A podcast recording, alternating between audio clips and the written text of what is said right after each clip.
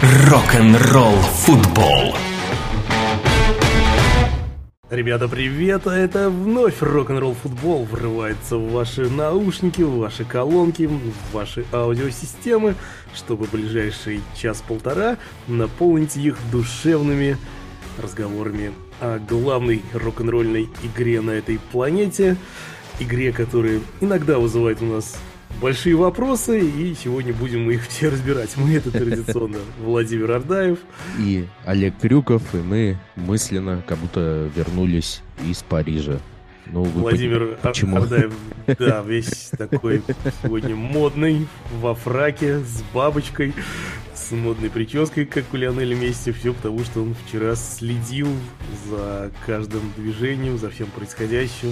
Да, Олег Крюков в честь э, решил повторить Джибрили Сисей, тоже покрасил свои волосы. Там у Джибрили Сисей в синем цвете были, ну, Олежка решил в зеленый. Олег Крюков решил повторить Кристиану Роналду в этом году и не пришел на эту церемонию, не смотрел. Вот честно, врать не буду, но Владимир... А я, как подумал... раз, а я как раз, вы не поверите, я смотрел все четыре часа с красной дорожкой. Я сумасшедший.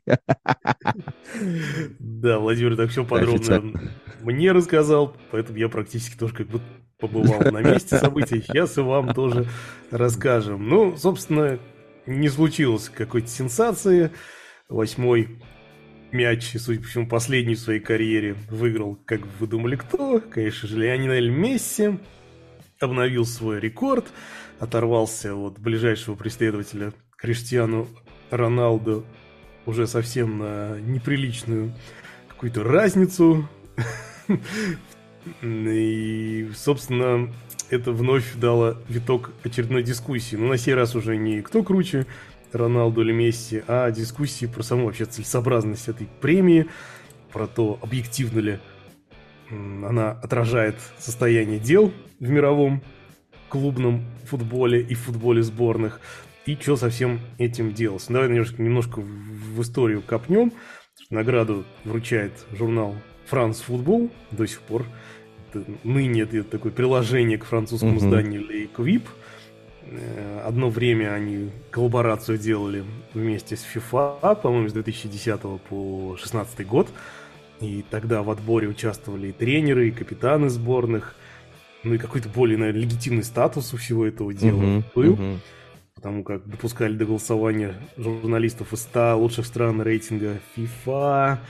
А потом опять что-то там не поделили, и снова это стала такая чисто местная локальная награда Франц Футбол. Но, с другой стороны, как, как локальная, ее признает весь мир. Да, за ней как бы история, то есть за наградой да. с FIFA э, как бы истории не получилось, а вот э, за вот этой э, классической премии Золотого Мяча, как бы многолетняя, еще с 20 века история Франц Футбол по, значимости «Золотой мяч» с «Оскаром» в киноиндустрии, может быть, разве что сопоставим, но вот из-за этого непрозрачного голосования и предсказуемых результатов э, частенько его критикуют. Были в нем действительно сенсации. Например, до 95 -го года только игроков из Европы включали, поэтому среди победителей Золотого Мяча нет Марадонны и Пеле, но в современную эпоху все максимально прилизано, максимально понятно. С 2008 года призы в основном выигрывали только Роналду или Месси, в 19-м Лук Модрич получил. Ну да, два раза всего, вы представьте себе, с 2008 года только два раза, э, получается, в 18-м или в 19-м, ну да, за 18 год и в 21 году Модрич, ой, 22-м Модрич и Бензима прерывали гегемонию. Ну и, и вот снова в этом году, казалось бы, Месси, можно сказать, завершил карьеру в большом футболе, уехал на почетную пенсию э, в новый свет, продвигать игру с круглым мячом ногами там, готовить ее к чемпионату мира 26 года, страну и общественность. А, здесь вот есть молодой Холланд, дерзкий, четкий, которому не повезло родиться в Норвегии. И, наверное, со сборной Норвегии мало шансов, что он вот когда либо знает, чего добьется, если там, конечно, ЭКО не разрешат и клонирование в самое ближайшее время, пока вот еще в пике карьеры. Э, ну, ну и, собственно, Месси победил. Можно ли... Это сейчас издалека зайду. Такой более глобальный вопрос. Ну, во-первых... А, ты так очень э, издалека заходи, потому что вчера э, золотые мечи везли по всему Парижу, по, по Сене везли на полицейских катерах по, все, по всей Сене, огибая вот все самые красивые места, в том числе и Эйфелеву башню, и Елисейские поля. И вот привезли к театру я, к сожалению, не помню, как называется театр, но, не, скажем так, недалеко от центра Парижа, от, самых, от тех самых Елисейских полей. Так что давай ну, издалека. Да, здесь, наверное, стоит еще отметить, что третье место в голосовании занял Килиан Мбаппе. Опять-таки за свои достижения со сборной Франции на минувшем чемпионате мира в Катаре. Вряд ли за игру в ПСЖ вообще как-то стоило бы его отмечать. А, в общем, вопрос к тебе. Угу. Ну, к самой награде, наверное, претензий быть не может по той лишь простой причине, что другой-то нет, он такой вот именитый, значимый. Как бы ни, ни, никто не запрещает какому-то другому изданию или федерации международной создать свою награду, но история за золотым мечом и вот этот новодел не факт, что он вообще как-то будет легитимным в мире футбола, поэтому золотой мяч вот он есть такой, какой он есть.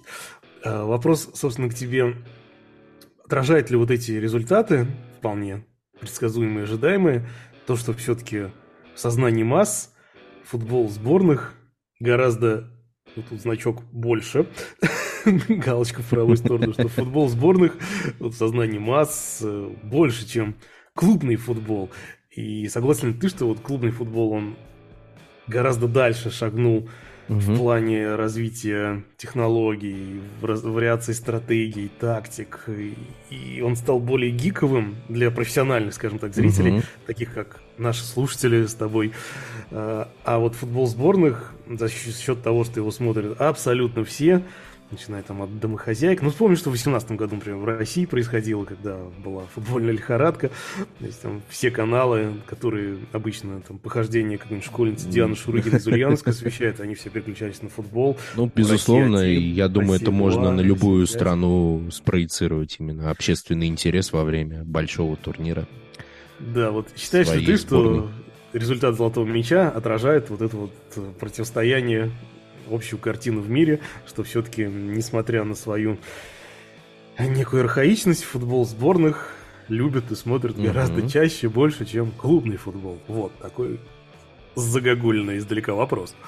А, ну, безусловно, это такой философский, конечно, вопрос, но глобально, конечно, можно именно такое противостояние вычленить, и я полностью поддерживаю тебя в том, что клубный футбол, наверное, уже на порядок э, скаканул вперед, именно потому что огромные деньги, которые стали приносить и телетрансляции, и рейтинги крупнейших чемпионатов, позволили клубам зарабатывать много денег, вкладываться не только в трансферы, но и в инфраструктуру, в а, медицинское э, обновление оснащения, то есть э, огромное привлечение профессионалов из бизнес-индустрии, маркетинговых, медицинских и аналитика, конечно. Спортивная аналитика скакнула просто э, куда-то очень далеко. Видимо, в сторону японских разработчиков, которые все самые нанотехнологии производят. И, конечно, клубный футбол, его нельзя сравнивать со сборными, когда собираются раз в, полтора-два месяца на недельные, условно говоря, сборы и ежедневная работа в клубе, куча департаментов, все друг с другом связаны, все работают на разных своих рабочих фронтах на достижение результатов.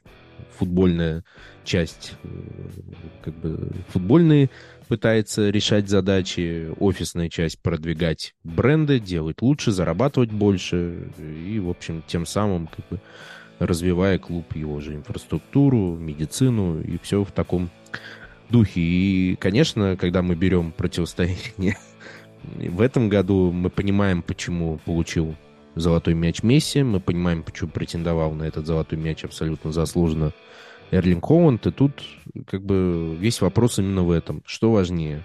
Это вопрос дискуссионный, мы здесь не сможем этот домоклов меч э, разрубить. Э, просто тут, наверное, еще есть и определенное ну, лицемерие, потому что э, тут даже дали не только за победу в чемпионате мира Месси, а потому что он выиграл, он вот поставил, закрыл свой главный карьерный гештальт. Он выиграл все, но ему не хватало вот этого Кубка мира. Он его выиграл, это событие всего прошлого года. Спустя год проводится премия.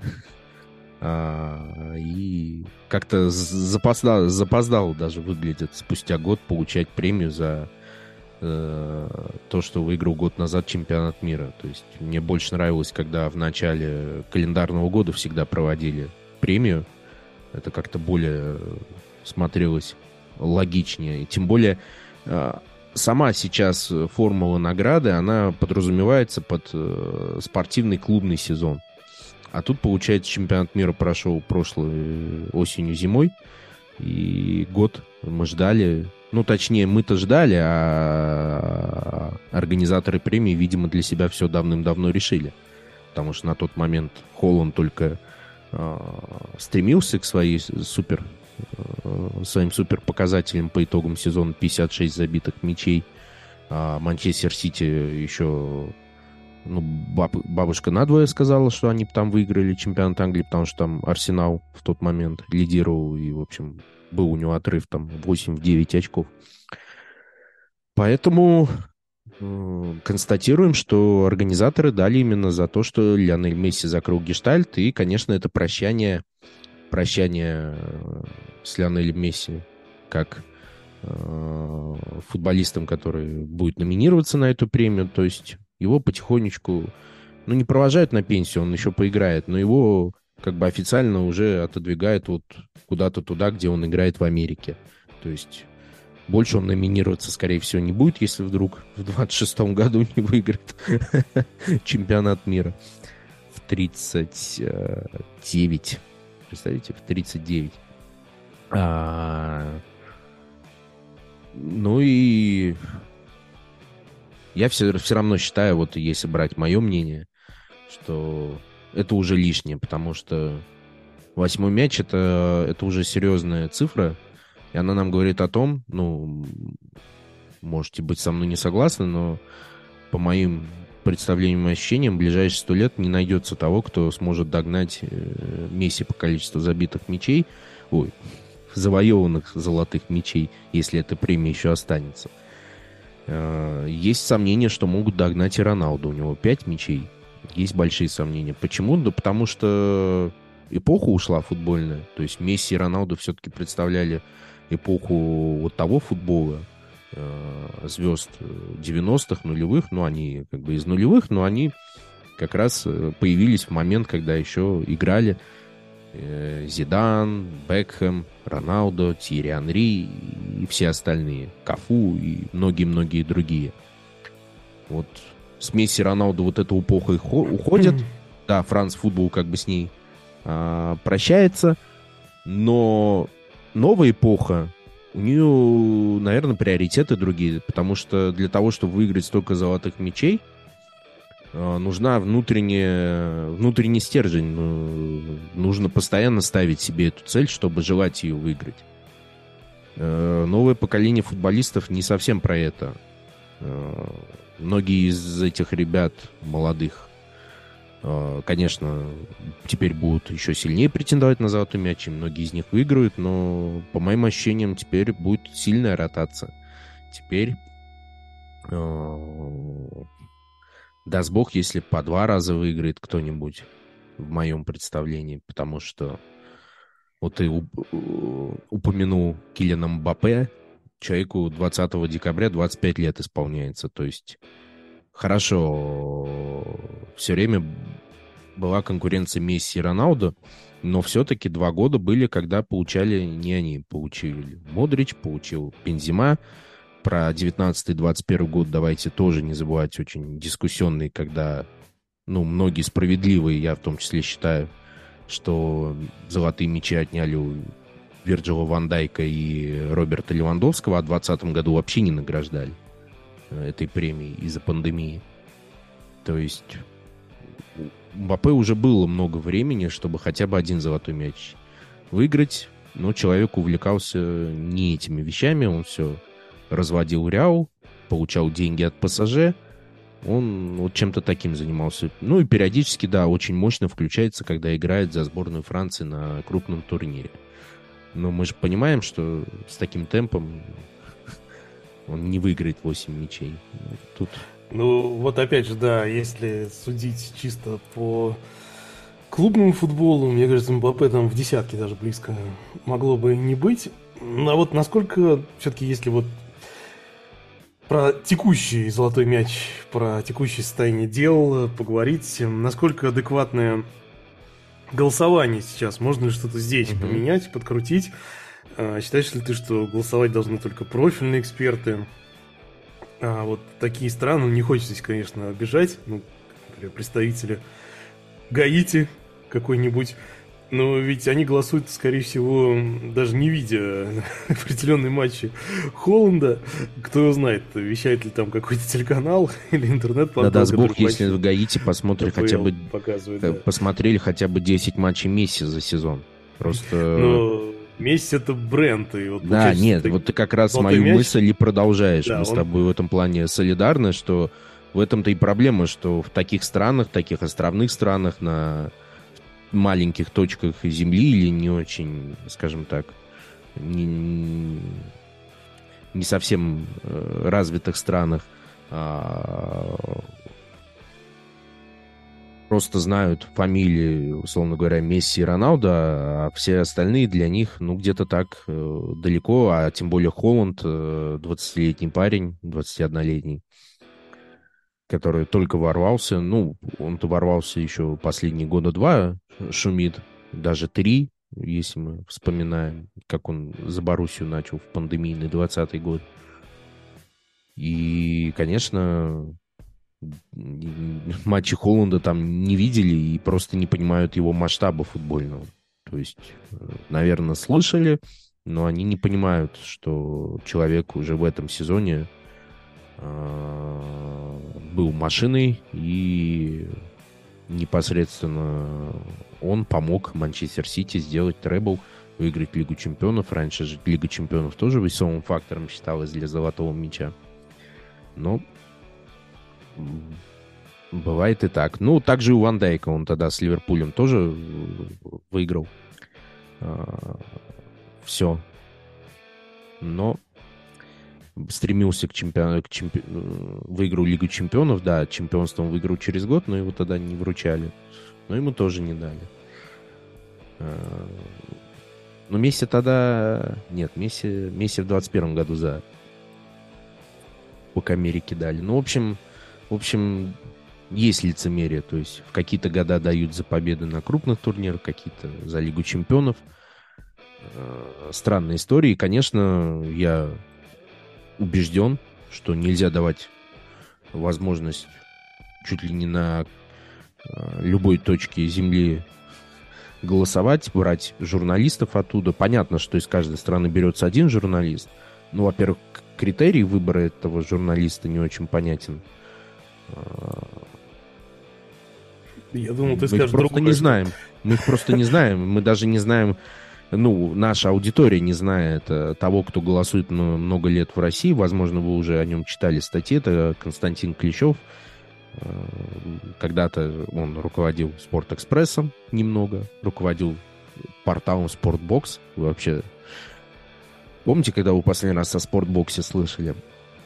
Вот. И сейчас он какое-то отношение имеет в России именно к France Football, хотя тоже вот Франц Футбол еще как-то действует в России после 24 февраля прошлого года. В общем, какая-то странная математика, странная история. И мне подход, который был в пятилетку премии, объединенной с FIFA, больше нравится, когда принимают участие э, профессионалы футбольные. Это ну, капитаны сборных, это тренеры и топ-100, да, рейтинга, ты правильно говоришь, а, топ-100. То есть градация есть, чтобы уж совсем это не превращалось. Ну, потому что, я не знаю, возьмут какую-нибудь азиатскую страну, там, ну, реально не знают особо. Не знают, кто такой Джуд Беллингем, я не знаю, не знают, кто такой Винисиус. Ну, просто новые какие-то имена. Они помнят Месси, они там, не знаю, Томаса Мюллера помнят. Ну, вот они в тройку и поставят, там, Левандовского помнят. Ну, вот они будут их просто вне зависимости от того, как они играли, ставить. Эти вопросы уже поднимались, но Франц Футбол как-то это, как-то это не хочет решать. Ну, хорошо, Ликип, не Франц Футбол.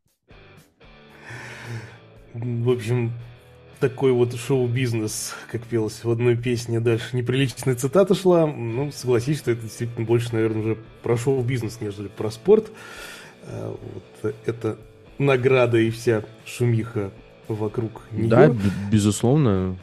Теперь интересно, если, я надеюсь, а, как бы гештальт закрыли с Месси Роналдо и золотым мячом закончено все больше они даже номинироваться не будут. Теперь интересно, как бы, кто дальше, но мне видится, что Эрлинг Холланд э, по своей манере, по тому, насколько он роботизирован, он готов. У него, вот у него чувствуется вот этот определенный стержень, конечно, э, не на 5 и не на 8 золотых мячей, но на парочку вполне возможно, потому что он мне напоминает реально Криштиану Роналду, вот как бы уже десятых годов, который был нацелен на то, чтобы забить, неважно как, а именно забить, вот Эрлинг Холланд что-то похожее из себя представляет, уже такой атлет. Уже Роналду вот был про... не технарем, а был таким роботом-атлетом. Вот и Эрлинг Холланд такой. Да, вот считаешь ли ты, что такое правило можно и нужно ввести, что один игрок не может два раза подряд становиться обладателем, точнее, два раза подряд может, а больше не может становиться обладателем золотого мяча, это реализовать должным образом. Два раза отсидел, свободен, следующий. Ну, мне кажется, вполне себе здравая идея, стоит попробовать. Может быть, может быть, надо какие-то новые э, идеи привносить. Вот в последние годы добавили э, в довесок э, к золотому мячу, как это часто говорят, утешительные призы, чтобы не расстраивать тех, кто пострадал от того, что мяч давали Роналду и Месси. Ребята, э, там, и приз Льва Яшина, потому что все понимают, что золотой мяч так вратарь, видимо, при нашей жизни не получит. Хотя Нойер был близок в 2014 году, но, увы. А, и там еще много других. Вот Пушка Шеворд, который получил как раз утешительный Эрлинг Холланд за свои 56 мячей. Это аналог золотой бутсы. Как бы все понимают, что это так. Поставить на полочку. Посмотрим. Мне еще видится решением просто раз Франц Футбол как издание, по сути, уже нет, и он выходит как приложение к э, изданию Ликип, ежемесячное приложение. Ну, FIFA опять, я не знаю, выкупить эту премию и под свои каноны забрать, потому что, ну, мы понимаем, что с нуля создавать новую премию, э, в ней нет духа истории, она не будет никого притягивать. Вот. Э, единственной адекватной попыткой вижу, что эта премия будет выкуплена именно FIFA, не какими-то частными э, миллиардерами, бизнесменами, не каким-то еще изданием, чтобы у них тоже были какие-то странные способы подсчета. А главное, футбольная федерация. Да, и при ней могут быть моменты коррупции, но я, по крайней мере, э, во времена, когда эта премия была с FIFA, я не слышал такого, ну, ни разу не было, чтобы за две недели мы знали победителя. Нам, по сути, за две недели уже сказали, что выиграет Месси, а в день а, церемонии нам выкатили весь список с первого по 30 места. Я, честно говоря, во времена премии FIFA поименного списка точно никогда не видел заранее. Естественно, могли публиковать инсайды о победителе, часто попадали, часто не попадали. То есть там всегда была спекуляция. Здесь же идет как бы еще и слив. Ну, потому что журналистское сообщество, видимо, слить несложно. Поэтому нужно как-то всем задуматься. Ну, либо есть еще очень частая дискуссия, что э, вообще мир изменился, и как-то очень странно оценивать ее индивидуальные премии, но с одной стороны, эта мысль имеет право на жизнь, безусловно, но с другой стороны, футболистов должен быть какой-то вот индивидуальный э, мотиватор биться, бороться, а иначе э, мы будем постоянно получать футболистов, которые достигнут какой-то планки и дальше нее не будут э, стремиться расти, э, играть на пределе своих возможностей, стремиться еще эти свои навыки, умения повысить, мастерство. Поэтому я все-таки считаю, что премия должна быть. Да, но я считаю, что надо все-таки было... Но форматы один, нужно... Хотя бы один золотой мяч э, все-таки дать Златану Ибрагимовичу, потому что он, пожалуй, единственный, кто смог бы ему реально этой 15-килограммовой статуэткой, он бы смог реально им играть в футбол с его-то мощью и величием. О, да. Рок-н-ролл футбол. Но минувший уикенд э, был славен громкими вывесками, пожалуй, одними из самых громких за последние недели. И традиционная наша рубрика «Галопом по Европам» сейчас проскачем вместе с Владимиром по Испании, по Англии, по Италии. И начнем, пожалуй, с Эль Классика. Эль Классика – это всегда праздник жизни, независимо от того, в какой форме Реал и Барселона, э, независимо от того, сколько раз за полтора часа падала трансляция ОККО. А еще это, еще это праздник, потому что на нем лично присутствовал Леонид Викторович Слуцкий, добавил праздника всем. Ну, ему повезло, потому что в этот раз не так и много людей смогли поприсутствовать на этом классика, потому что впервые за многие-многие лета, Месяцы. года, я бы даже сказал, наверное, декады. Э, матч проходил на странном таком месте, достаточно компактном по меркам подобных топ-матчей, всего 50 тысяч 112 человек смогли на нем поприсутствовать, потому как он проходил на Олимпийском стадионе, что на горе Манжуик. Вот туда еще надо было забраться, и это почти что ровно в два раза меньше вместимости домашнего стадиона Барселоны, который, как мы знаем, отправлен на реконструкцию. Да, если вы не видели, как проходит эта реконструкция, лучше не смотрите, потому что когда я увидел фотографии, как разрушены верхние ярусы, у меня прям слеза ностальгии. Хотя я болельщик Реала, но все равно. Думаешь, э, там крышу выдвижную, как в Санкт-Петербурге, построить? Ну, вроде, вроде что-то там с крышей точно предполагалось. Но насколько хватит э, рычагов у Барселоны на нее. Это мы посмотрим. Финансовых. И не только рычагов.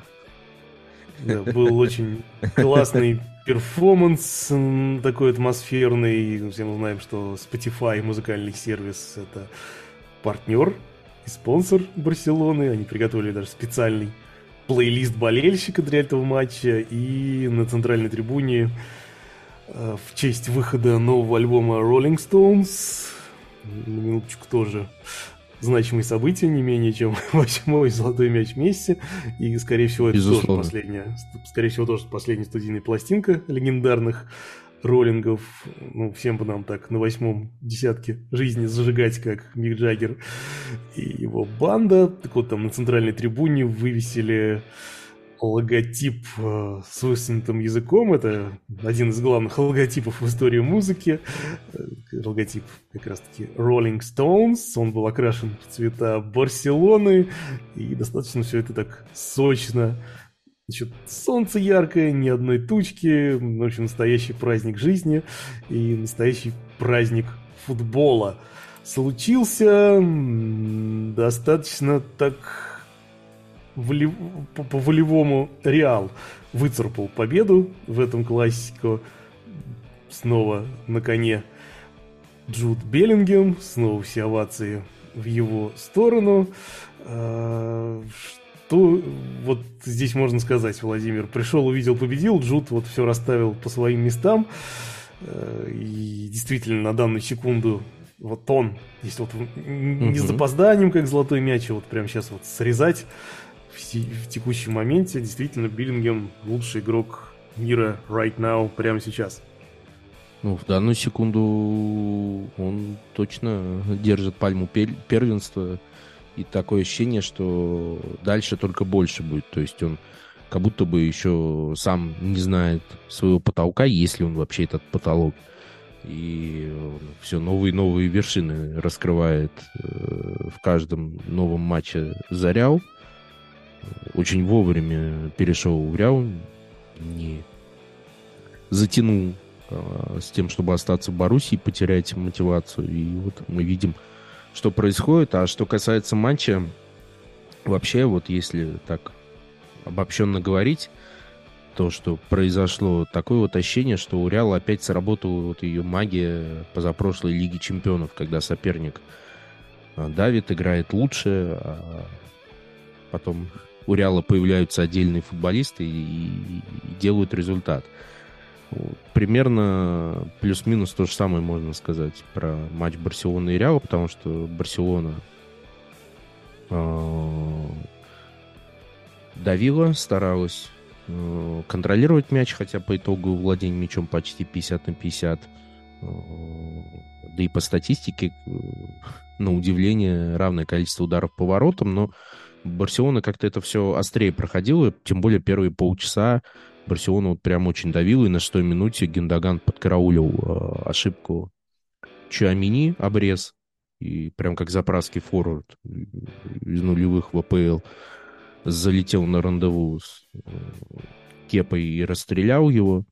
И казалось, что Барселона вот сейчас вот эту волну поймает и продолжит. И она, в принципе, продолжала.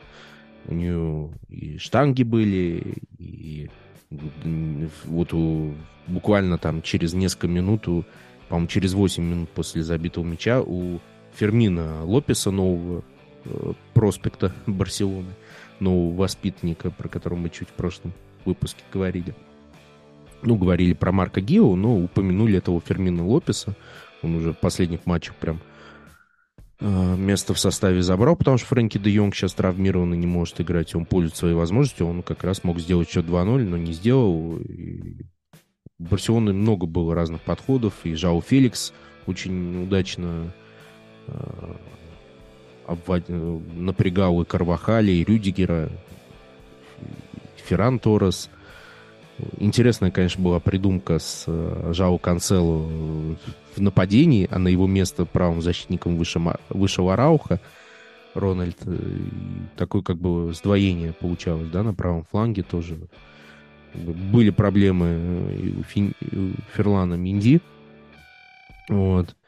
Но Ряу, вот он даже такой перестраивающийся Ряу, когда уже Модрич не играет – да, Кросс вышел в основе, но на 63-й минуте его заменили. И он тоже уже потихонечку в этом реале отходит на второй план.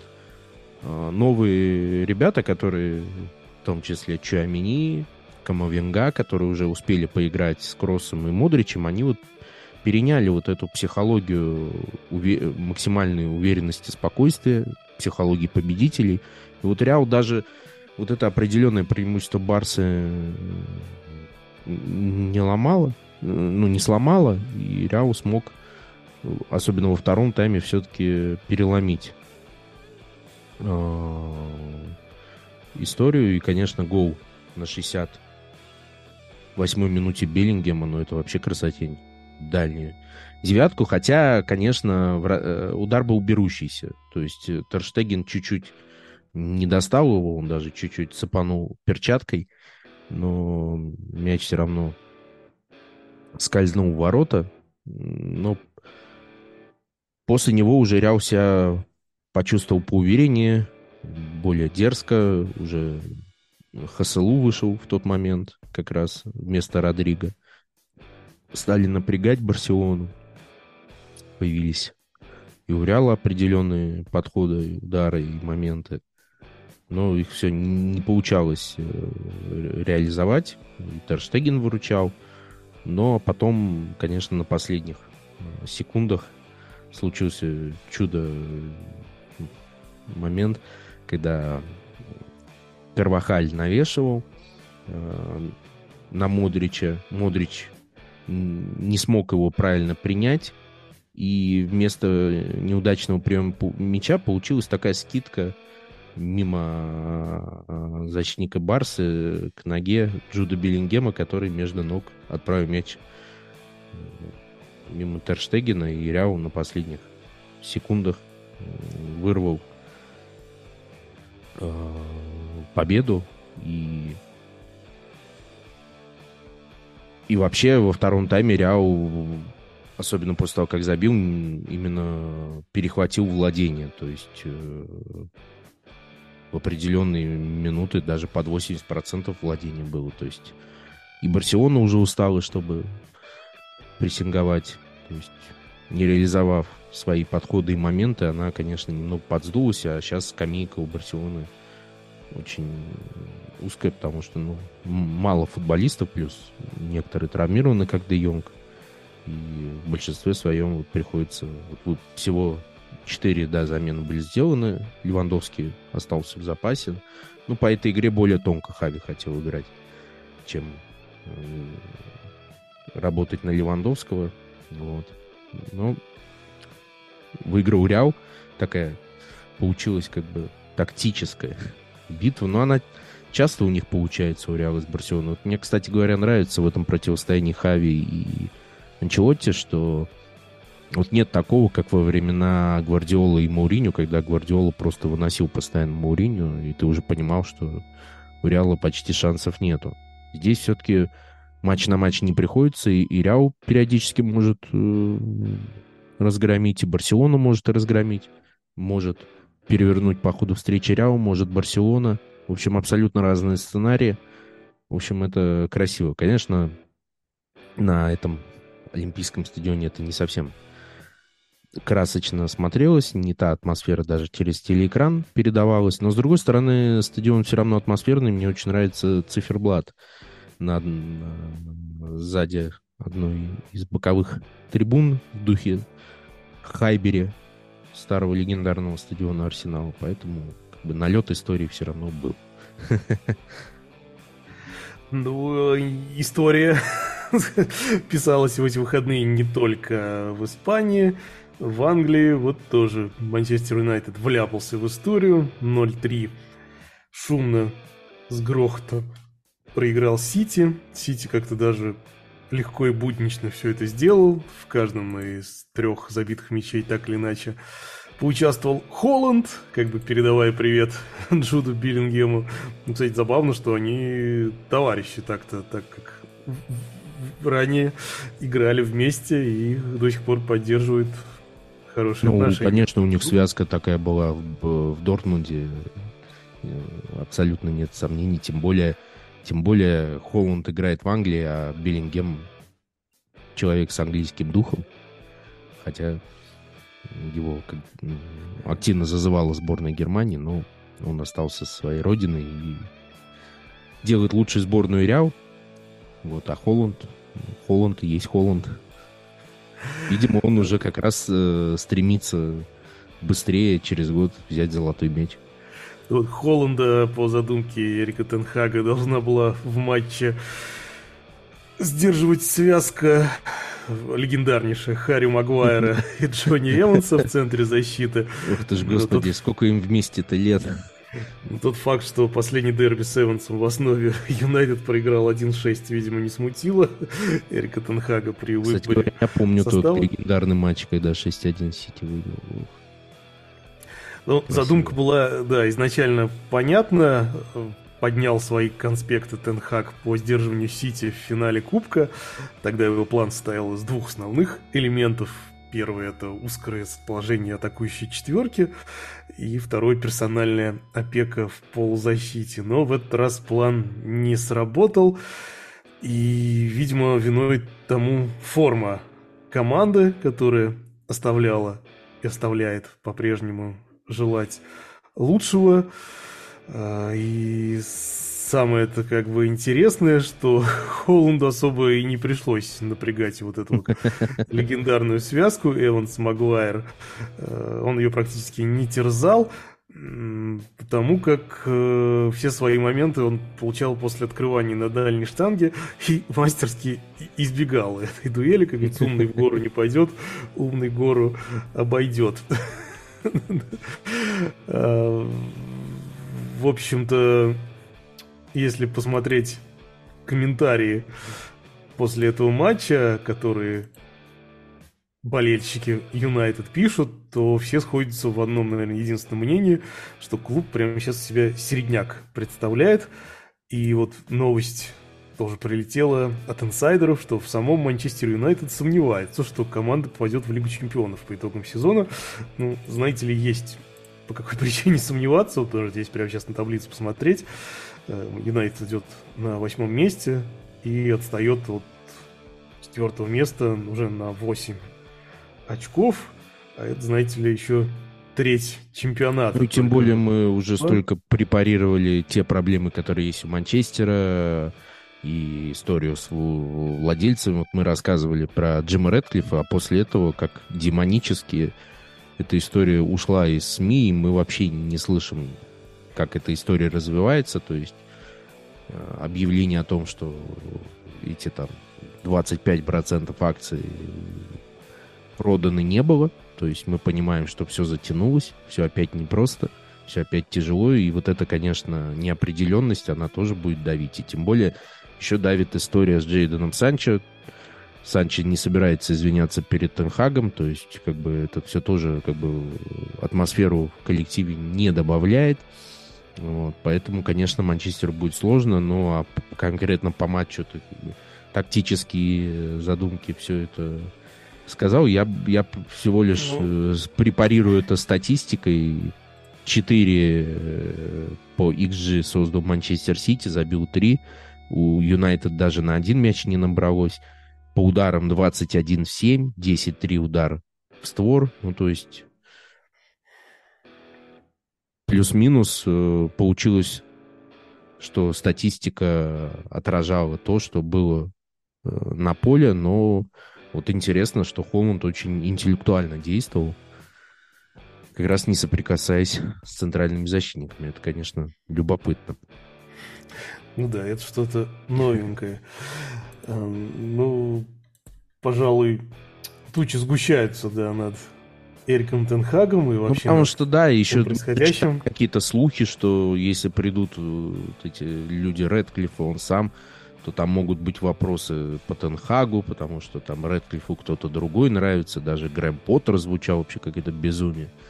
То есть это тоже же все влияет. Ну, когда говорят, что мы прессу не читаем, ну, вы же понимаете, все все читают, все все слышат, а если не читают, обязательно эта информация попадет от кого-то другого. Ну, вообще, Поэтому... вот никогда на моей памяти такие истории не способствовали хорошей, стабильной игре в клубе. Э, вот что взять Челси, например, из последних примеров, там далеко ходить не надо. В России угу. множество таких было историй. То есть, когда начинаются какие-то вот вбрасывания через прессу, утечки из раздевалки, что сейчас тут все придет новое руководство, все поменяет. Ну, на игре команды, на психологии команды это отвратительнейшим образом сказывается. Поэтому возможно, не всех, э, скажем так, не, не всю вину стоит вешать на Тенхага, потому как какой он тренер, мы-то в принципе знаем. Э, наверное, все-таки корни проблемы гораздо глубже вот, в самом устройстве нынешнего Юнайтед.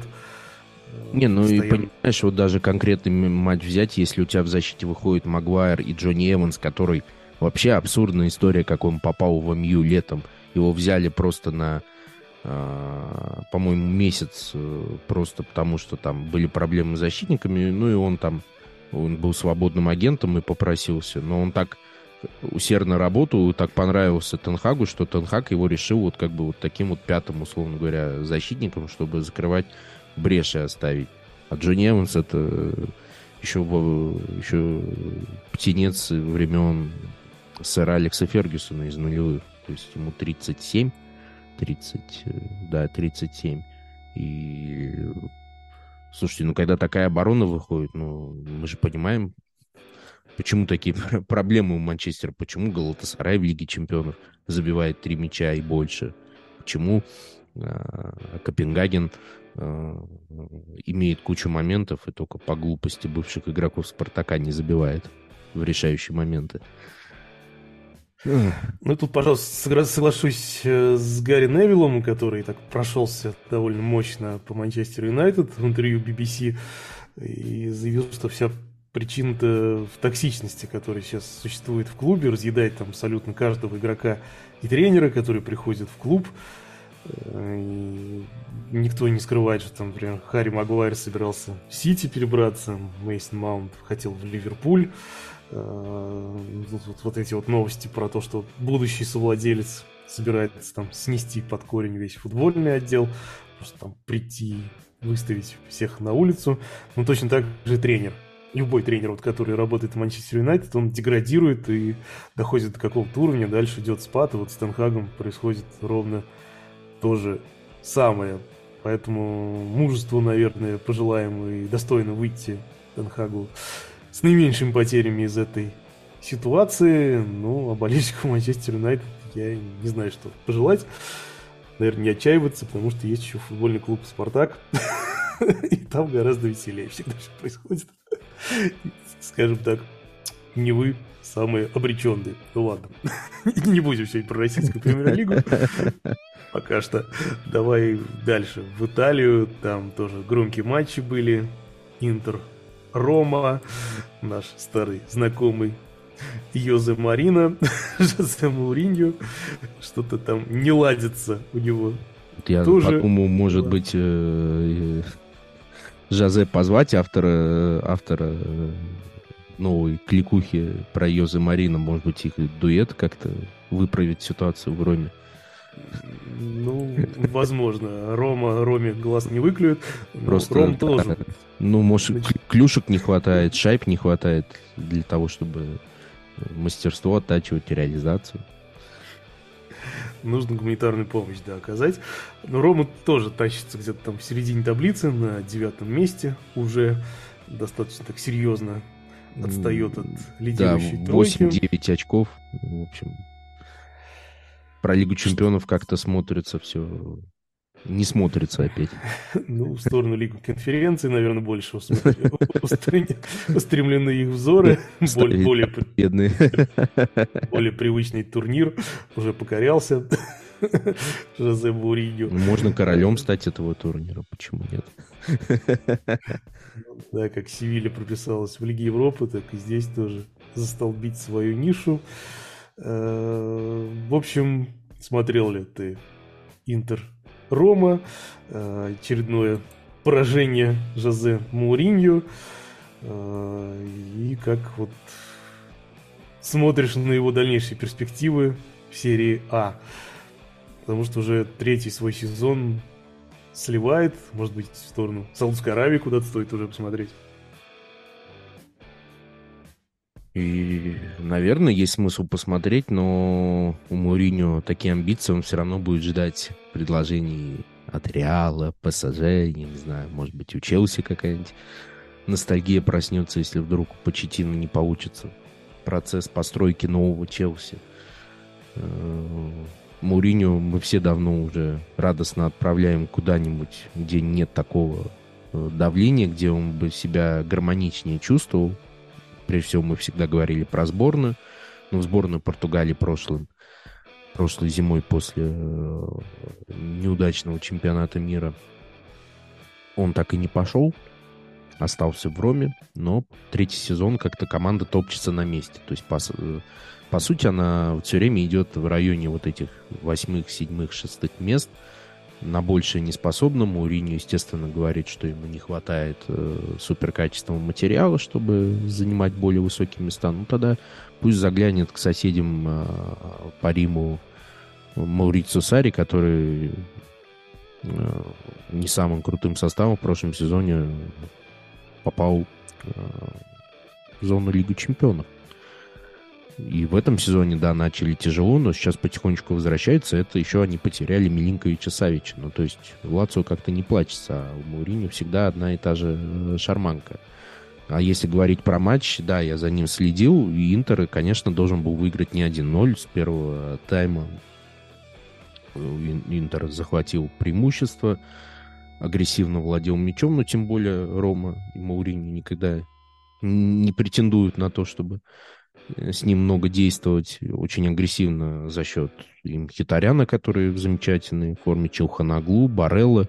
Конечно, вот такой центр поля иметь, который будет э, поддерживать Мартинеса и Маркуса Тюрама. Кстати говоря, мне очень нравится Маркус Тюрам, такое хорошее дополнение к Лаутара. Он не такой тяжелый, как Лукаку, очень маневренный, но при этом все-таки тоже высокого роста под 190, то есть он может выполнять функции Лукаку наверху, но при этом внизу еще более эффективен, умеет исполнять стандарты, и, в общем, классное приобретение, тем более победный мяч как раз в духе Лукаку забил Тюрам как раз после прострела с фланга от Демарка. Он на опережении сыграл и пробил мимо Руи Патрисио. Но Патрисио, конечно, выручал Рому нещадно. Если бы не он бы... Счет, опять же, как я говорю, 3-4-0. Вот, у Ромы, честно говоря, кроме одного момента с Лукаку, когда он бил головой и выручил Зомер, я и не вспомню. То есть Мауриньо опять рассчитывал отбиться, пропустив один и сыграть один-один, что-нибудь такое. Ну, в общем, странная история. Жалко Рому, потому что в этом году состав интересный подобрался. Да, к сожалению, Ренат Санчеш выбыл на несколько месяцев из-за травмы. Но есть Паредос, есть Залевский, а, есть Ауар, есть Крестанты, который вполне как глубинный плеймейкер очень здорово действует. Такой, как Локотелли в Ювентусе. То есть есть э, кому доставлять мяч тому же Лукаку, но тем более, ну, Дебала, да, он сейчас травмирован, но есть Дебала. Ну, я просто не понимаю, как с такими игроками можно в такой первобытный футбол играть. Ну, получают то, что получают. А Интер, он продолжает свое поступательное движение, развитие. Э, я хоть и болею за Ювентус, и Ювентус э, неожиданно прям э, радует, даже каче, более качественно стал играть.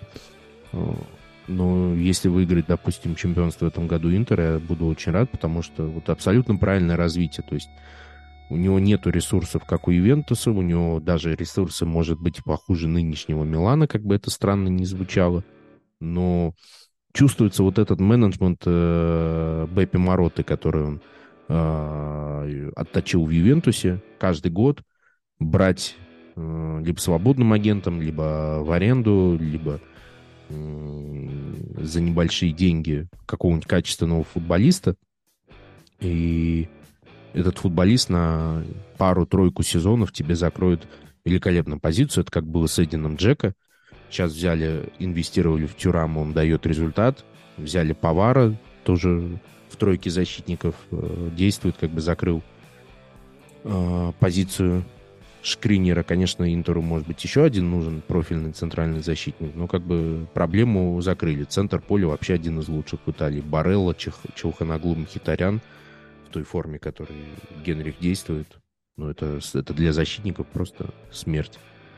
Поэтому Интер безболезненно заменили Анану, который не может адаптироваться под этим давлением в Юнайтед, на Зомера, который как раз ушел от давления в Баварии, который ему все предъявляли из-за Нойера, и который Нойер сам подогревал. То есть в Интере он как бы сразу же вот откатился к настройкам из Мюнхен-Гладбахской Баруси, очень надежен, абсолютно прям стена, а парню уже 35. То есть вот это...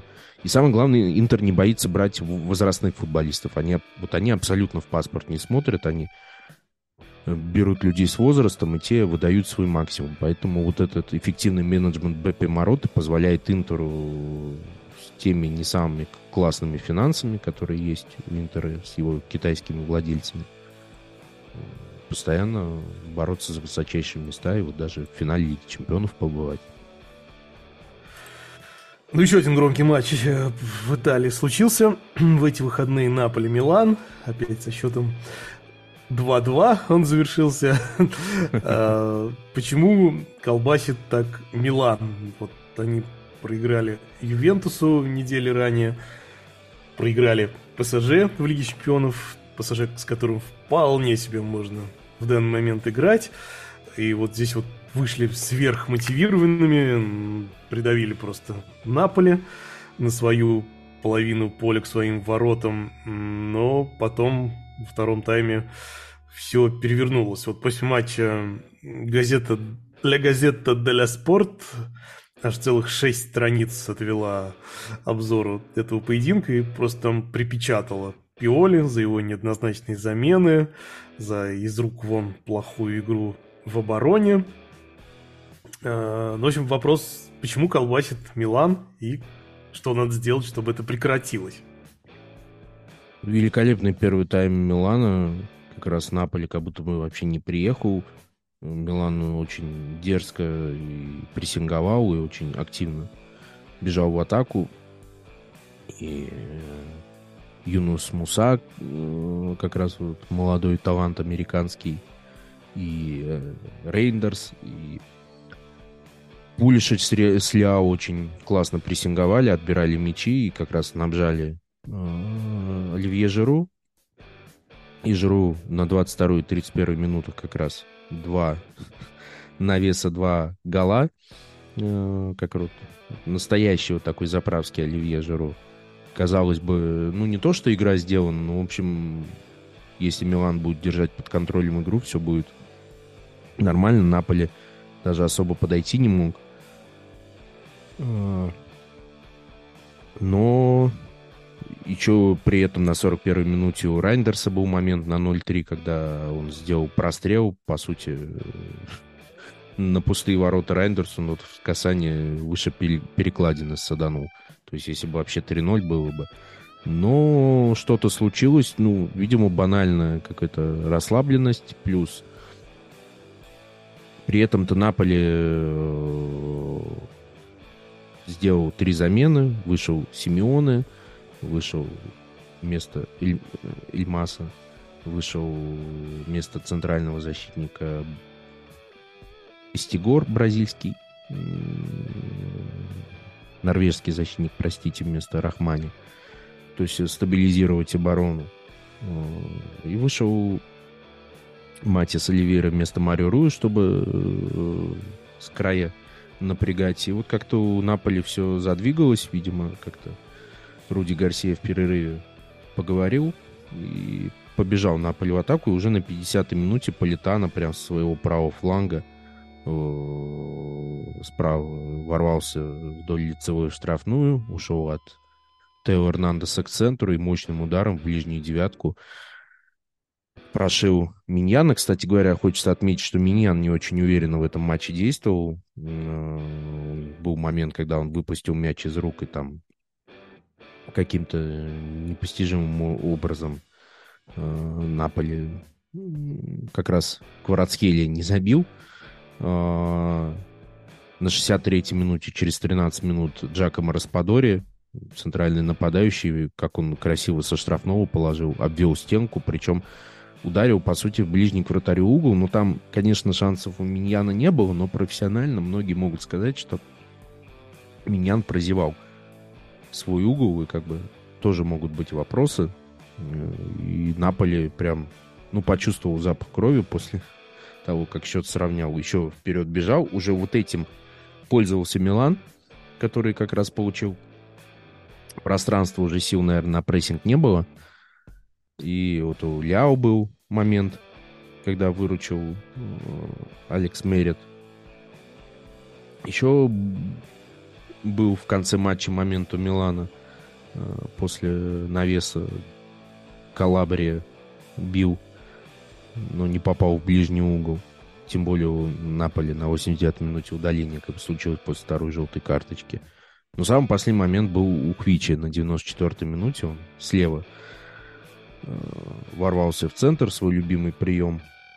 ну, всегда он бьет в дальний угол, тут он решил пробить э, в ближний угол, и ногой Миньян отбил, то есть Квичи мог принести еще и победу, но Милан по, по итогу второго тайма рассыпался и мог вообще упустить победу. Конечно, Милан очень сильно шатает. На неделе проиграли без шансов ПСЖ в Лиге Чемпионов. Вот Милану не хватает опытных игроков. То есть да, взяли талантливых, да, они, может быть, даже э, превосходят те ожидания, которые есть у болельщиков, особенно после того, как попрощались с Тонали, хотя Тонали теперь дисквалифицирован. А, попрощались э, с менеджментом старым, сделав ставку на вот этих вот молодых ребят, когда тот же Мальдини все-таки понимал, что этой команде нужны более опытные ребята с менталитетом победителя. Вот кроме Жиру, этого менталитета победителя, он мало у кого есть. Да, выиграли чемпионство большой частью этого состава, но это пока одна победа. А Жиру прошел вообще все в футболе, выиграл все в футболе, кроме Лиги чемпионов. Конечно, таких футболистов Милану вдобавок к вот этим талантливым ребятам пару-тройку не помешало бы никогда бы. Вот Интера как раз вот эти опытные ребята есть, и вот этот микс опытных, то, что Интер не боится брать, оно и на дистанции дает лучший результат. У Ювентуса тоже есть этот сплав. Ну, у Ювентуса есть еще ребята из победных десятых в команде. И я не про Поля Пакба, который будет дисквалифицирован из-за допинга а именно про ребят с опытом. Вот Милану, конечно, это нехватка вот этого опыта, она сильно помешает. Но, по идее, таким составом, конечно, команда должна бороться за место в четверке. Рок-н-ролл футбол. Ну и после Европы взглянем мы на Россию в этом выпуске. Не будем достаточно подробно останавливаться на отдельных матчах. Сделаем это в выпуске следующем. В нем будет гораздо больше РПЛ. А сейчас хотели поговорить, ну, наболевшем. Хоть я лично всегда стараюсь Ну да, и мы, по-моему, ни разу за историю нашего подкаста не обсуждали вообще судейский вопрос. Но ну, приходится да, не, несмотря вот на изоляцию нашего футбола, много всего классного в нем происходит, и новые молодые звезды зажигаются, и голы красивые забивает, и в какой-то веке интрига есть э, в таблице, и достаточно она плотная ну, таблица. Ну да, и какая-то все-таки красивая э, упаковка матчей в виде приличных развлечений, маркетинговых каких-то интересных активностей. То есть, да, и группа Gayazovs Brothers выступает на месте виража, куда сцену установили. Но всегда есть антигерои, и эти антигерои из года в год. Одни и те же. И герои носят плащи, и антигерои носят черные одеяния и показывают желтые и красные карточки. Иногда свистят, иногда не свистят. Ну, как иногда обычно... Их, кра... иногда их кротами называют, слепыми. Ну, как обычно, за множественные ошибки, иногда и вовсе чудовищные. Э, в этом году все винят судей, кто-то на них резко ругается, кто-то показательно молчит, как Гончаренко. Ну и, собственно, вот это молчание всполыхнуло целую волну недовольства от босса РПЛ в адрес судейской ну, комиссии. У него конкретно пятая точка сгорела. Я такого вообще публичного недовольства давно не видел от э, главы целой лиги. Чтоб, таки, чтоб так напролом идти недовольно. Ну это, все это... Мне да. кажется, раз такое было, когда Российским футбольным союзом Николай Толстых управлял, и им был настолько публично недоволен Генич, что были стенограммы их там из паукомов, и Генич... Генич. Гиннер прямо публично оскорблял, говорил гадости, ну, то есть, будучи уверенным, что скоро сместят толстых. Вот мне кажется, Алаев... Толстых так и не распаковал свою легендарную папочку, в которой был компромат. Да, абсолютно. на всех. Видимо, видимо, эта папочка с компроматом слабее авторитета Рустема Сайманова. Ну вот в этот раз э, без компромата обошлось, в этот раз в турагентство, наверное, обратились рулевые РФС и объявили на днях об очень странном решении пригласить судить чемпионат России судей из зарубежья. Но как бы есть нюансы. Из какого зарубежья? Это будут судьи из Саудовской Аравии и судьи из Белоруссии. Ну, как сказал да, И катарский еще вроде как. Как сказал Александр Дюков, другого зарубежья у меня для вас нету. Ну, это, если интерпретировать это дословно, он сказал, что сомневаюсь, что в ближайшее время подпишем какие-то еще соглашения. Э, со временем возможно, сейчас сложно сказать, как это будет. Решение принималось исходя из того, что судьям нужна международная практика. Да, но в рамках этого соглашения не только к нам, но и наши поедут тоже судить зарубежные матчи. Повышать квалификацию. Э, представляешь, например, э, судья Казарцев или Карачев поедут судить матч с участием Малкома, Кристиану Роналду, Неймара. Карима Бензима. Бензима объяснит научно Казарцеву. Да, ну выглядит вот так ну, вот что? с первого... Да, про посмотрим. С первого вот, взгляда выглядит все достаточно интересно, а что на самом деле, то есть что мы получим в реале. Потому как я вот уже успел тут справочки навести, оказывается, в Саудовской Аравии это местные судьи практически не судят высший дивизион, там работают в основном приезжие арбитры. Вот не знаю, вот российских пустят или нет на топ-игры, но что-то большие сомнения по этому вопросу есть. Вот, но по и... поводу белорусских судей уже спросили не у кого-нибудь, а у Марцела Лички, который работал в Беларуси, он сказал открыто и прямо, что э, там история проста, что это скорее белорусские арбитры получат какой-то опыт, Сами же они по себе ничего нынешнему российскому корпусу дать не смогут, потому что их квалификация значительно ниже, и они слабее, чем российские арбитры. Ну, там вот. есть один арбитр, который входит в элитную группу ЕФА, Алексей Кульбаков. Вот не знаю, пока при персонале мне оглашали, кто приедет. Э, в общем, чем все это может обернуться? Пойдет ли это на пользу российскому, в первую очередь, футболу? Или же это каким-то еще более громким скандалом, громким недовольством, гром, еще более громким молчанием господин Гончаренко может обернуться. Вот какие твои предчувствия от всей этой истории?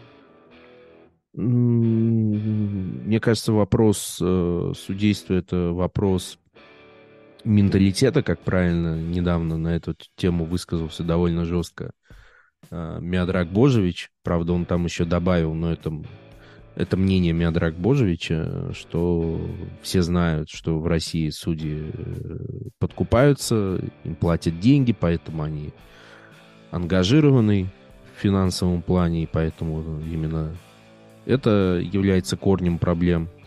Э, он говорит, что это менталитет, который нужно ломать, но выращивать новое поколение, повышать зарплаты, но вот так вот взять и пригласив на пост главы судейского департамента сейчас. Это Милорад Мажич с этого лета, там когда-то Розетти был, а, был в 21 году венгерский арбитр, забыл его фамилию.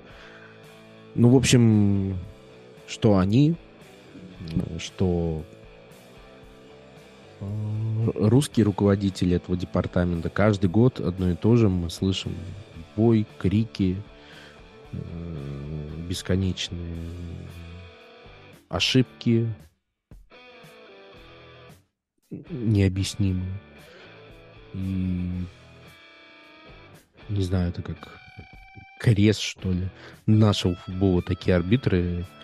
Вот, я сомневаюсь, конечно, что представители этих стран смогут как-то повысить уровень судейства. Единственный, единственный плюс, который можно подчерпнуть максимально единственное, это просто их неангажированность, никакой взаимосвязи с какими-то группами влияния, если так можно говорить. Это максимум. Все, во всем остальном, ну, никаких плюсов быть не может, потому что квалификация этих, э, большинства этих ребят. Мы просто не знаем, в каком количестве будут приезжать.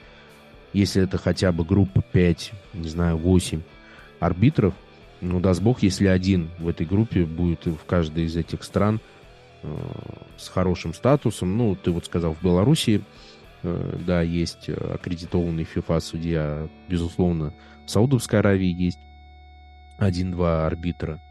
Но мы их, во-первых, как бы сказал, как говорит мостовой, мы их просто не знаем, чтобы что-то судить, но вот просто свое какое-то ощущение говорит о том, что они точно не лучше тех, что есть. И...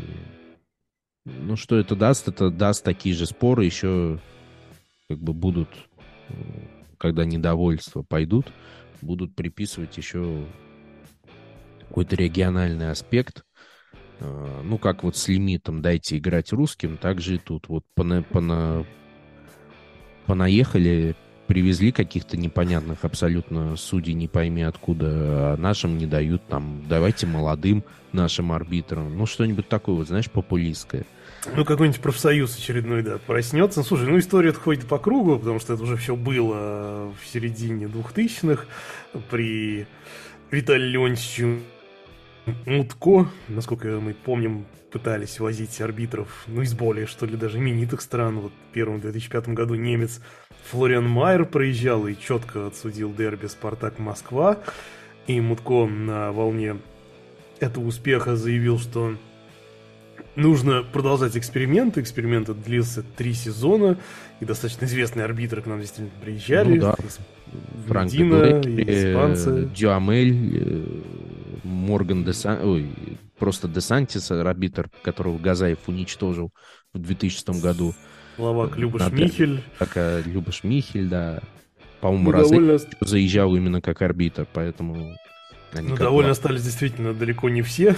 все вы помним эти кадры с Газаевым, который материл француза и он сказал, ну, возможно, здесь и цель-то всего этого перформанса была, что все познается в сравнении, потому что Газаев тогда сказал, что в сравнении с французом российские арбитры просто ангелы. Но если это такая операция, потому что поднять авторитет российских арбитров у тех, кто их критикует постоянно, да, это, наверное, хорошая затея. Но мне тут ближе все-таки вот как бы, если четко определить, почему в этой затее она бесполезна, я не могу сказать, что она может прям кардинально хуже что-то сделать в этом вопросе, потому что как бы и, так это судейство препарируется каждый год, и кажется, что с судейством все ужасно. А мне понравилось мнение на этот счет Дмитрия Шнякина, комментатора Матч ТВ, который э, сказал, что почему, он, почему в этом решении ничего хорошего нет. Как он сказал, что каждая ошибка иностранца будет восприниматься жестче. А ведь уйдет время на адаптацию, и без ошибок объективно никак. Ну и что по русскому языку-то у этих иностранцев? Без него сложнее управлять игрой. А он у ближневосточных примерно как английский у наших футболистов, которые его просто не учат и не знают. То есть тут еще, конечно, языковой барьер будет э, дикий, потому что в этом, в этом есть только правда. Конечно, арбитры из Саудовской Аравии учить русский язык не будут, потому что сомневаюсь, что этот эксперимент э, долго проживет. А, а вот Тимур Журавель как бы тоже против этого и объясняет это тем, что наших арбитров критикуют из-за того, что они просто не умеют работать под, под стрессом. Они задерганы из-за постоянного недовольства, не уверены в себе, и вот этот информационный фон, который все время их прибивает, он только делает э, хуже. И, по мнению Журавеля, проблему только усугубит, потому что э, как бы самооценка вообще уйдет в какие-то отрицательные значения. Ну, может быть и может быть и правда, что э, что дело в том, что арбитры не умеют под стрессом работать, но это можно применить это, знаешь, это уже как бы применительно и к нашим футболистам, которые еще, когда были там, Еврокубки, когда еще сборная боролась за отбор на Катар, когда при Карпине э, проиграли тот матч с Хорватией, Карпин же тоже говорил, что проблема в менталитете, что неумение под, под этим стрессом показывать свои хорошие качества, и все это уходит в примитив, боязнь сделать ошибку. Вот. Ну, в общем, плюсов у этой идеи максимум одну мы с тобой вычленили. Максимально, да, какая-то беспристрастность. Все остальное, как бы, ситуацию лучше не сделать. Сделает ли хуже, не знаю, но может быть с точки зрения психологии, да, что арбитры подумают, что раз привозят уж арбитров из Саудовской Аравии, то значит мы совсем такой как бы, Г, извините. Ну вот еще такой аспект. Э, взять, например, недавний тоже громкий спич господина Юрана после матча со Спартаком. Угу. Команда за два тайма там, дай бог, один удар в ворота. Створ ворот состоялся. Суммарно О, да. там 0,3 XG набрали, 30% владения. У них там один из лидирующих игроков на 90 минуте получает вторую желтую, причем еще при этом пытается заработать очень длительную дисквалификацию задолго до этого момента, хотя судья его неоднократно прощал, но выходит Юран и материт арбитра, что во всем виноват арбитр. Всякие слова, которые ребусами и звездочками Да, но вот тут, понимаешь, вот это очень еще удобная, конечно, площадка арбитров, что тренеры могут всегда спрятаться, спрятать свои тактические просчеты, недоработки за арбитрами, либо как Абаскаль в последнем туре за полем футбольным. Это, конечно, классика, что тренеры ищут э, соринку не в собственном э, глазу, а на стороне. И, конечно, судьи это первые. Но это вот традиция, знаешь, это реально, тут я соглашусь, что это как менталитет, ну, с Божевичем, что вот, вот как-то привыкли, и болельщики всегда настроены, вот я, знаешь, часто читаю э, сообщество болельщиков «Динамо», как только «Динамо» проведет плохой матч, ну, то есть одна часть будет, конечно, винить тренера, футболистов, а большая часть обязательно напишет, вот Казарцев нас убил, или Карасев, сволочь такая, еще что-нибудь. Ну вот, собственно, вопрос. То есть, это, классика уже, это вот просто по умолчанию. Ну, сделал хорошо судья одну ошибку. Ну, слушайте, у вас 90 минут. Ну, как можно проецировать одну какую-то ошибку? Я понимаю, там на последних минутах, я не знаю, вот ошибка, там не назначил пенальти, там команда проигрывает, этот пенальти мог спасти вам матч. Я могу это понять. Но когда какая-то, да, грубая ошибка, я не знаю, при 0-0, ну, не назначу пенальти, ну, идите дальше атакуйте. Идите забейте этот мяч, чтобы у судьи э, не было никаких э, вариантов вас там прибить. А команда создает этот один момент с этим неназначенным пенальти, а потом ноет э, две недели, что э, судья нас убил. То есть вот, вот это тоже, конечно, э, как бы... Это уже в защиту арбитров наших, безусловно, что футбольное сообщество привыкло большинство вещей на них перекладывать. И вот этот негативный фон, а он копится постоянно, кумулятивный эффект, он все время как мыльный пузырь вот так нарастает, а э, те, кто э, на одной неделе скидывали свои огрехи на арбитров-то, они уже не помнят, по какому поводу они их критиковали. А там через две недели, да, судья ошибся, ну и все, и общественный гул повышается вот просто э, на уровень Килиманджаро. И получается вот это вот все.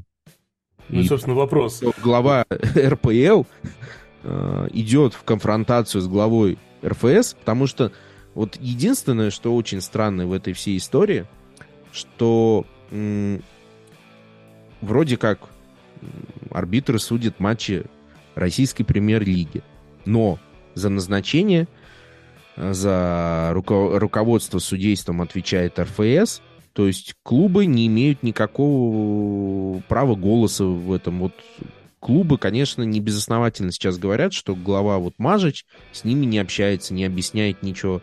РФС его назначил, выдал карт-бланш, а он принимает разные вот такие вот решения, там, одних убрать, других не убрать. И, ну, как бы вот это, вот это странно, что РПЛ, которая оплачивает большинство вещей для этих судей, то есть там, а, оказывается, большинство затрат, которые идут, на сути, оплачивают сами команды. Они не имеют права вообще даже ну, не принятия каких-то решений там, по назначению арбитров, не, не по назначению, я даже не про это, а про то, что какое-то право голоса в этом вопросе. Футболисты все-таки клубы, участники непосредственно этого процесса. Почему с ними не вести этот контакт, это, конечно, странно. Но это не к вопросу приглашения судей, как бы, если это такая линия поведения у Мажича, то с приглашением судьи Саудовской Аравии она никак не поменяется. Это вопрос именно к стилю э, руководства. Но мне не очень понятно, почему такие полномочия на судьи именно у РФС. Вот. Мне вообще не, вот это не очень понятно, почему э, наша лига как бы э, юридически не подконтрольна никак РФС. Фактически-то так или иначе РП возглавляют люди, которые, естественно, ведут одну линию с руководством РФС. А это люди уже из дюков, из политического верха, скажем так. Ну, вот так вот. Если суммировать, как бы суммировать, конечно, плюсов больших мы не увидим. Мне кажется, все останется точно так же, и я скорее соглашусь, что со Шнякиным, что э, на арбитров еще больше э, иностранных будет еще больше давления. С другой стороны, они приедут, отсудят, уедут.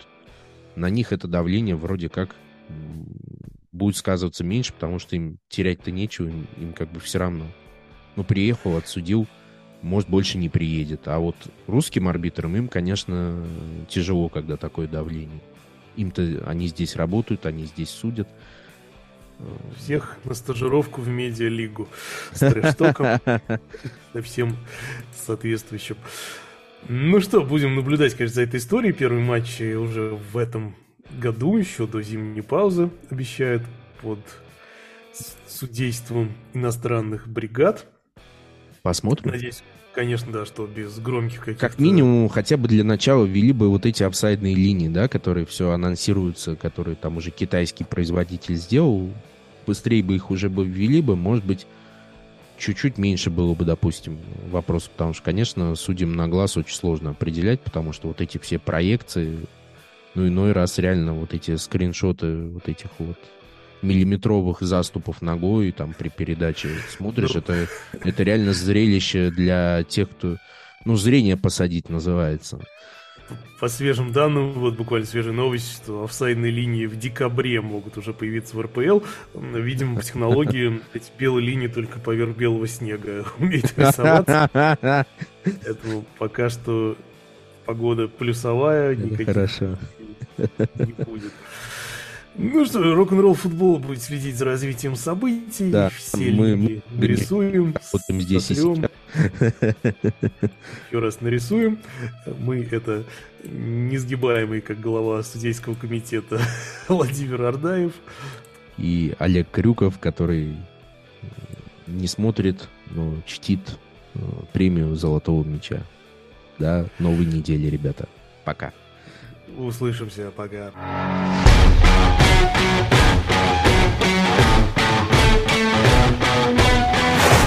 Рок-н-ролл футбол.